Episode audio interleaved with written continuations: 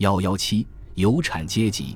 中产阶级的上层分为两部分，一部分是职业人士，如医生、律师、国教教会的神职人员、行政高官，他们拥有共同的大学教育背景，他们当中越来越多的人在同一所公学学习过，在许多城镇中，他们的生活比19世纪上半叶更加离群所居，他们搬出了市中心，住进了位于郊区的更加气派的别墅中。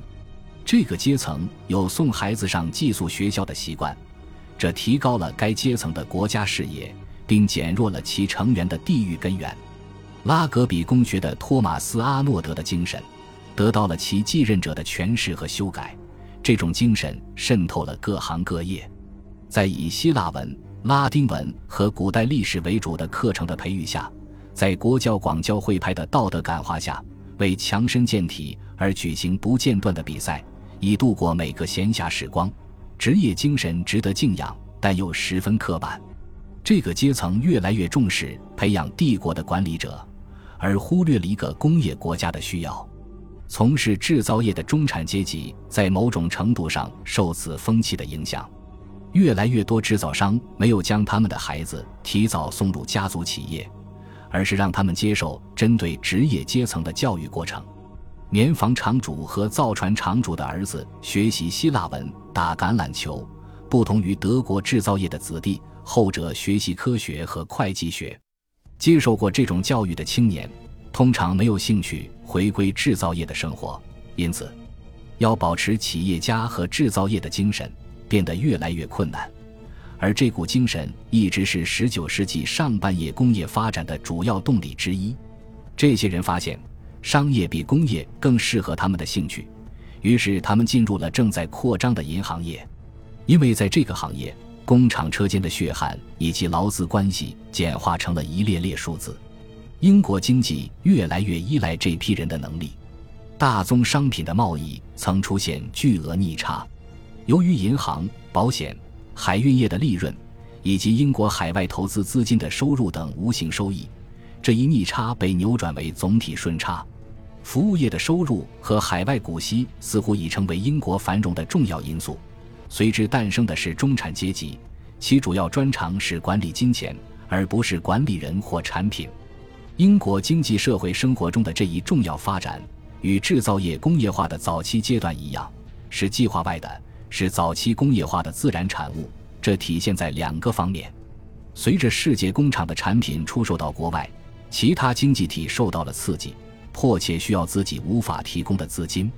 英国与这些经济体的竞争，以及19世纪80年代某些制造业部门的萧条，降低了英国制造业的利润率。因此，乃至看不见的手让服务业的发展步上了正轨。同样，对服务业的发展趋势，既不能过分夸大，也不能过分强调其新颖性。土地。工业和商业的轻松融合，早就是一种公认的英国传统。这一传统没能让英国的贵族成为欧洲大陆式的特权阶层，并且为制造商提供了身份地位作为报偿。一些人获得了这种奖赏，另一些人，特别是不从国教者，却没有得到这一好处。制造业和制造商在英国仍然势力强大，但是。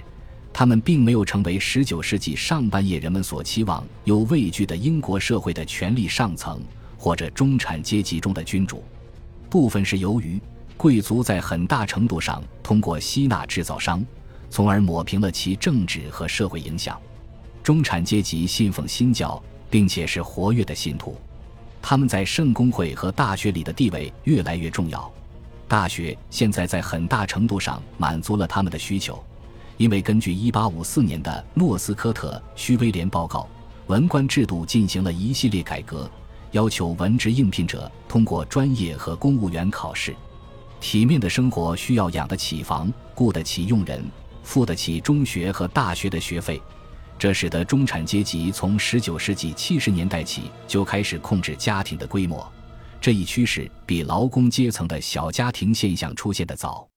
中产阶级妇女也希望缩小家庭规模，因为他们开始对生活寄予更多的期望，而不仅是生儿育女和操持家务。因少生子女而得到部分解放的妇女，在慈善机构、教会、地方政治和艺术，尤其是音乐方面发挥了重要作用。有些女性克服重重困难，挤进了大学。从19世纪70年代后期开始，在牛津、剑桥和伦敦设立了女子学院。